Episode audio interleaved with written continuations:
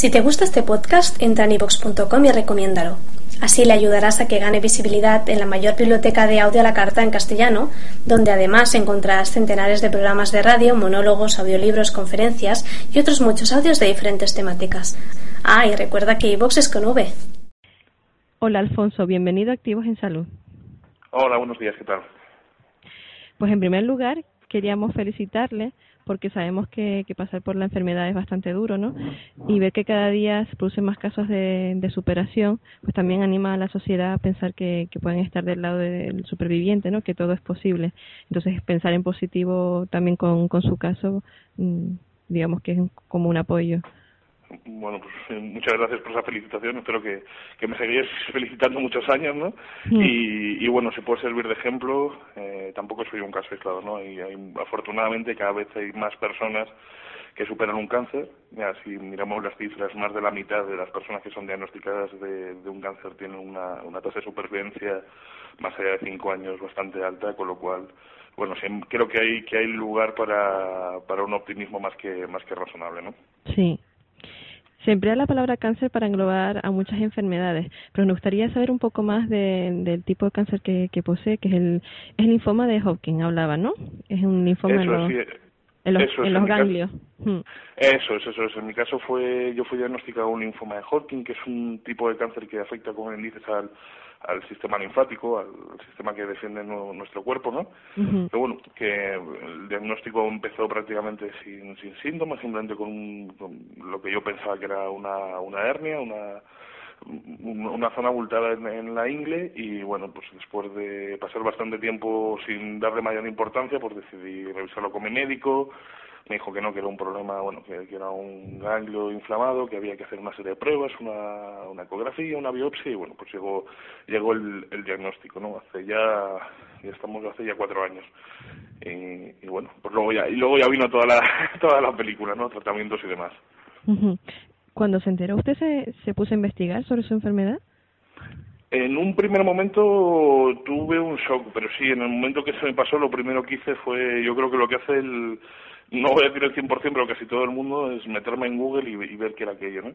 Y, intentar buscar información y bueno, aquello, la verdad es que recuerdo, hasta que me dieron el diagnóstico definitivo y empecé con los tratamientos, y que recuerdo todo con un poco de, de, angustia porque lo que encontraba era información que no estaba especialmente clara, eh, en, según qué según qué sitio si hubiera si me tuviera que haber fiado no de lo que de lo que leí entonces yo hoy, en día debería estar muerto no y, y luego pues bueno eh, la realidad ha sido ha sido muy diferente no entonces bueno pero pero sí sin, sin duda en el momento que pasa ese primer ese primer shock inicial lo primero que haces y creo que prácticamente lo que hace cualquier paciente es intentar saber qué es lo que le está pasando no intentar tener un poco el control sobre la situación a través de a través de la información ¿En qué fase de la enfermedad se, se lo diagnosticaron? Pues en mi caso estaba, estaba bastante avanzado. Yo estaba en un estadio 3 de la enfermedad. El linfoma de Hodgkin se, se, digamos que hay cuatro estadios o cuatro niveles, ¿no? En función de cuánto esté diseminado, pues va del 1, que es el más localizado, al 4 más extendido. En mi caso estaba en un estadio 3. Lo tenía, pues bueno, eh, por la zona de la clavícula, de la mandíbula, la ingle, en fin, lo tenía, lo tenía extendido. Pues ahora queremos que nos, que nos diga, que nos dé una definición de qué es el cáncer para usted, sea, desde un punto de vista personal. Yo creo que el cáncer es un, una dosis de realidad a modo de bofetón que te que, que sucede en tu vida no no eh, realmente tampoco creo que sea un, un no me gusta definirlo como un drama no quizás una de las cosas que me ha enseñado la enfermedad es que hay que intentar los momentos buenos vivirlos bien, sin una euforia excesiva, y los momentos que no son tan buenos, que llegan, que son normales, como es el caso del diagnóstico de un cáncer, ¿no? Eh, se habla de que uno de cada tres hombres y una de cada cuatro mujeres padecerán un cáncer a, a, lo largo de su vida. Una situación que es más común de lo que nos pensamos, pues intentar desdramatizarla en la medida de lo posible y, y en este caso, pues como decía, es, es, una dosis de realidad a modo de bofetón, porque de repente nadie se espera y nunca es un momento para recibir un diagnóstico de un cáncer, ¿no? Pero una vez que lo tienes, pues te das cuenta de lo, de lo, de lo frágil, ¿no? Que quizás es la condición humana y, y, entonces ya empiezan, digamos que todas las teclas y todos los esquemas que tú tenías montados alrededor de tu vida se vienen un poco abajo y, y toca volver a construirlos, ¿no?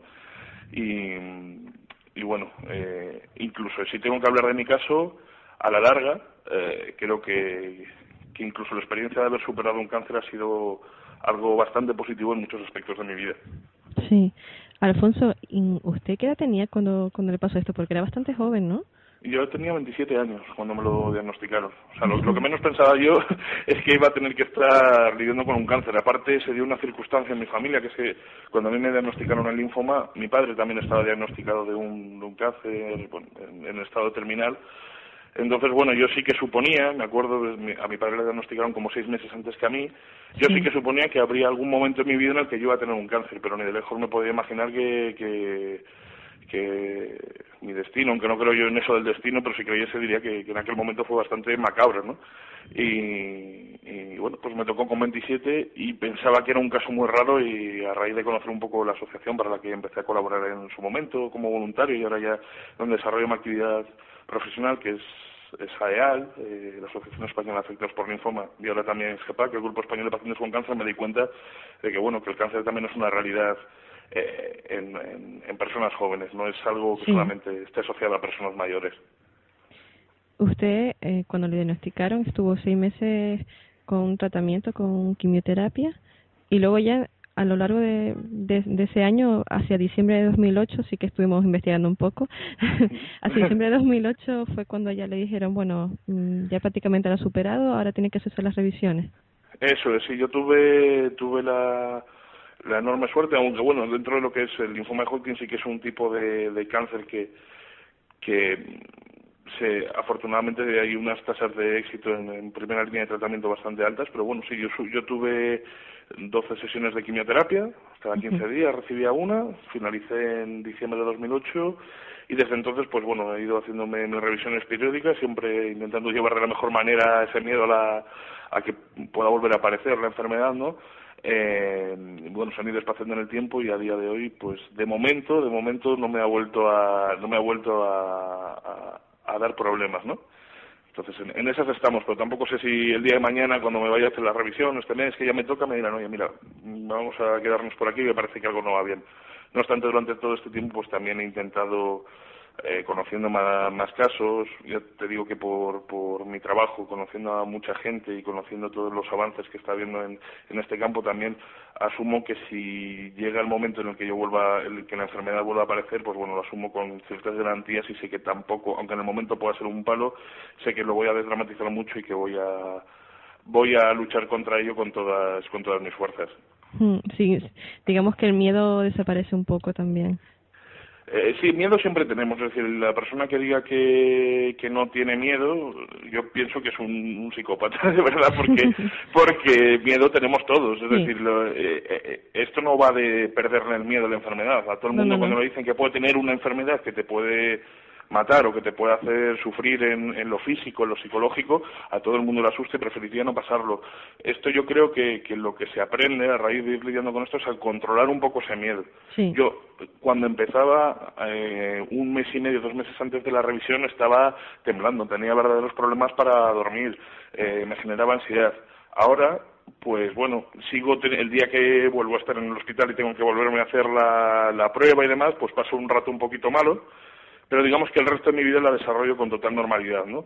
Sigo teniendo ese miedo, pero soy capaz de, de controlarlo y eso es, pues bueno, y eso y eso es, lo, yo creo que lo he logrado a base, pues bueno, de información, de estar involucrado con una asociación que yo creo que es importantísimo y de y de trabajar uno con uno mismo y, y sí. ser consciente de que el miedo está ahí y que se puede se puede afrontar y se puede y que uno puede poner de su parte para para controlarlo.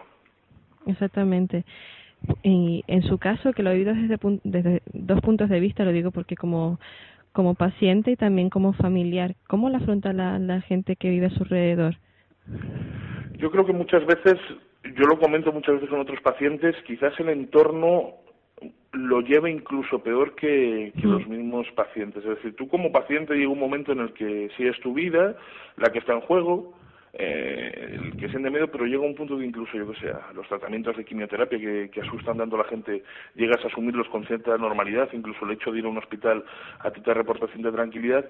Sin embargo, el entorno muchas veces no sabe cómo dirigirse a ti, no sabe cómo actuar, eh, sí. tiene, tiene miedo a que te pase algo, cuando tú quizás estés pensemos en cualquier circunstancia normal de la vida que igual tenemos un día malo, ¿no? Sin ir más lejos, ¿no?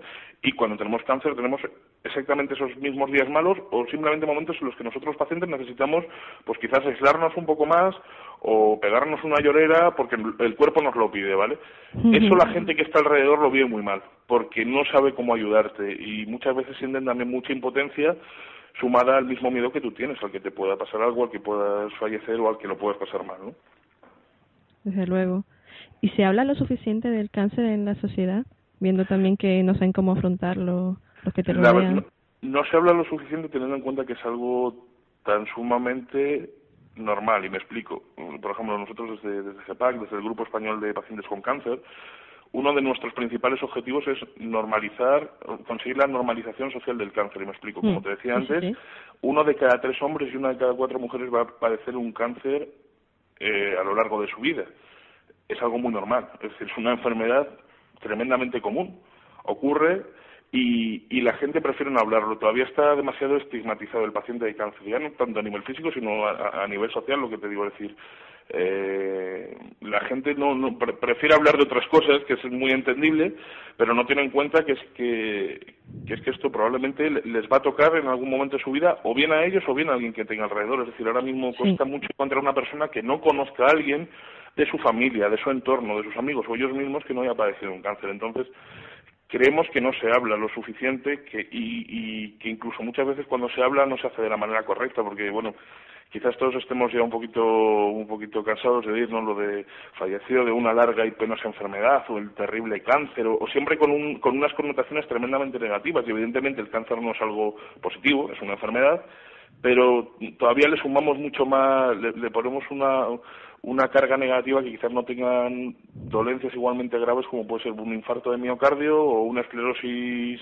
múltiple o, o, bueno enfermedades degenerativas para las que no existe cura no eh, entonces pues sí sí yo creemos que existen bastantes tabús y bastantes estigmas y bastantes falsos mitos alrededor del cáncer que, que la sociedad todavía no habla. Y en esas estamos. Nosotros ahora mismo hablamos a veces igual no gusta demasiado porque ya digo que esto no estamos hablando de fútbol ni del último disco de David Bisbal que quizás bueno no sé que el último disco de David Bisbal es lo más agradable para hablar no pero bueno bromas aparte eh, tenemos que hablar de ello. Es una realidad y como realidad pues queremos que la gente al que le toca al que le tocará mm, debe debe saber que existe que está ahí y además con un asombro positivo que en concreto en España somos un millón y medio de supervivientes de cáncer y eso significa que, que, esta que contra esta enfermedad cada vez se ganan más batallas. ¿no?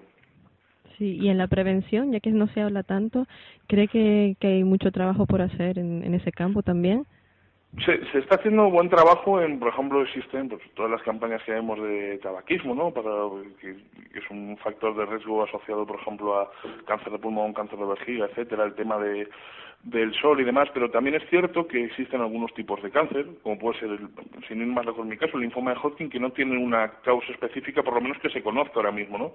Entonces, la prevención está bien, la adquisición de hábitos saludables, desde luego, siempre está muy bien, ¿no? Pues una alimentación sana, eh, tener una, una vida eh, activa, eh, moderar el consumo de ciertos, por ejemplo, de alcohol y demás, eh, siempre está bien, eh, pero más allá de que por, por, prevenir un cáncer es que incluso para una persona que esté sana le va a proporcionar una mejor calidad de vida. Entonces, promocionar todo lo que son hábitos saludables siempre es bueno.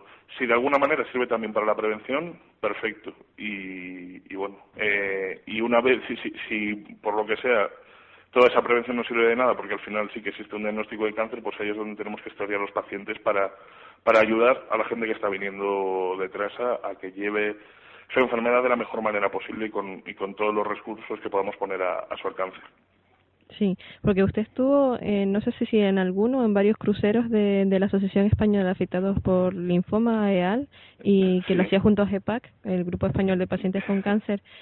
Mm, ¿Cómo ha sido su experiencia? Es decir, ¿cómo, cómo lo vivió usted? ¿Qué... Pues, pues fíjate, yo el primero lo, he vivido de varios puntos, ¿no? El primero lo viví como, como afectado recién terminada la... Eh, mi proceso también de, en cierta manera como voluntario, ¿no? he hecho una mano un poquito en la organización y luego el resto los he vivido ya involucrado profesionalmente en la asociación, ¿no? Y yo creo que es una experiencia tremendamente buena para, para la gente que, que, va al crucero, ¿no? Además es curioso porque cuando se planteó el primero, la idea que se tenía era, era un crucero pensado sobre todo a gente que ya había terminado sus tratamientos y que volver a, tomar el control de su vida, volver a, encontrar cierta normalidad le costaba mucho. Es, un problema muy común en los pacientes de cáncer. Terminamos nuestros tratamientos, nuestro entorno nos dice rápidamente, estás curado, olvídate de lo que has pasado, pero a, ti te, has sentido frágil, te has visto muchas veces, hay mucha gente que ha afrontado y ha visto la muerte de cerca, y volver a una normalidad y hacer como que no ha pasado nada es muy complicado. ¿no? Entonces, el, el crucero se planteó para eso. Pero luego hemos visto como hay pacientes que entre medias de sus tratamientos deciden irse al crucero porque se sienten seguros al ir con otros pacientes, gente que ha superado la enfermedad hace mucho tiempo, pero que le quedó algo porque no lo comunicó en su día y ve que es el, lugar idóneo para poder sacar fuera todo eso que todas esas emociones todas esas sensaciones que tienen.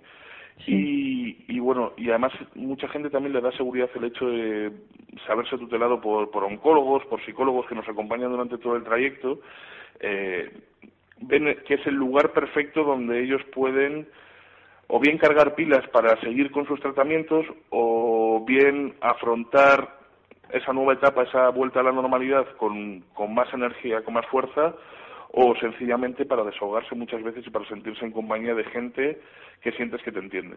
Porque muchas veces, eh, y, y, cuando los pacientes se juntan para hablar, en modo de asociaciones o incluso de manera más informal, eh, grupos de pacientes en ciudades que se juntan a tomar un café, lo único que hacen hay veces que ni siquiera tienen que hablar entre ellos para poder entenderse, ¿no? O el crucero proporciona ese lugar también para para que tú tengas tu espacio, para que te vuelvas a encontrar en un sitio que sientes tuyo, ¿no? Que no te sientas desplazado y que no, no te sientas en un mundo que no tiene mucho que ver con lo que a ti se te pasa por, por la cabeza.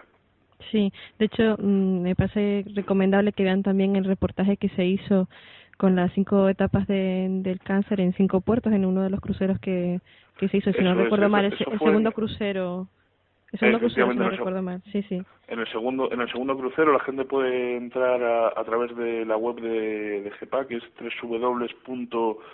www.gepac.es barra travesía.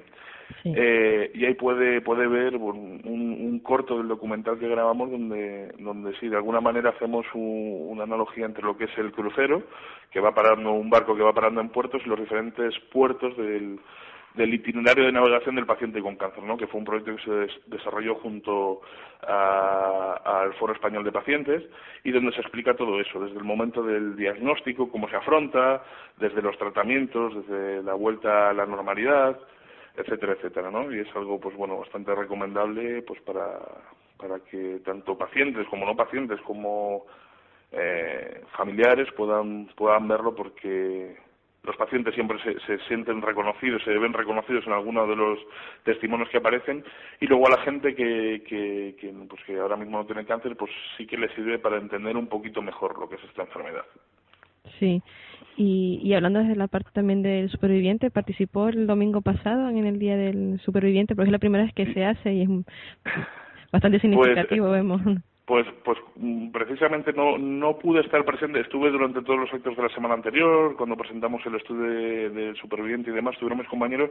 Yo precisamente no pude estar porque ahora mismo tengo una familiar que está pasando pues, pues por un cáncer de mama y, y tuve que estar, bueno, pues estaba, estaba acompañándola ese día, ¿no? Era lo que me tocaba. Pero, pero bueno, me, con esto de que estamos conectados ahí a las Blackberries y demás, me iban mandando fotos y me, iban, me iban teniendo informado en todo momento y, y vi que fue, que fue todo un éxito y que la gente, pues bueno, participó se acercó allí, envió su mensaje, bueno, estuvo, estuvo bastante bien. Mm, eso fue, el, para recordarlo también a, los oyentes, que eh, fue el día 3 de junio y posiblemente se, supongo que se repetirá. Sí, bueno, ha sido la primera vez que se hace, que se tiene esta iniciativa en España. Era una iniciativa que ya algunas asociaciones de pacientes llevan a cabo en Estados Unidos. Y bueno, lo que, lo que pretendíamos durante esa semana se presentó un estudio que, el Grupo Español de Pacientes con Cáncer comenzamos a realizar en noviembre sobre las necesidades de, los pacientes al finalizar sus tratamientos, es decir, de, qué necesidades en el ámbito psicológico, social, laboral, emocional, eh, detectaba los pacientes que tenían, ¿no? Se presentó un estudio y para, bueno, conmemorar un poquito también al millón y medio de personas que, que estamos en España y que hemos sobrevivido a un cáncer, pues el día 3, como bien dices, el domingo pasado se, se realizó una suelta de, globos con donde los pacientes introducían sus, mensajes, lo que querían que otra gente leyese, ¿no? Cuando, cuando se, luego volviese a caer al, suelo y bueno, pues se, se realizó ahí la suelta a modo simbólico, pues también porque, en cierto modo, para representar que los pacientes también tenemos algo que decir y dar también un mensaje positivo y de esperanza a la sociedad. Y es que un cáncer se puede superar y que además los pacientes queremos formar parte activa de esa solución. Muy bien. Eh, Alfonso, ya unas preguntas para terminar. ¿Cómo es la vida después del cáncer? O sea, ¿Ha visto cambios? ¿Lo ¿Ve la vida desde otra perspectiva? También no sé si ha cambiado de trabajo en este proceso.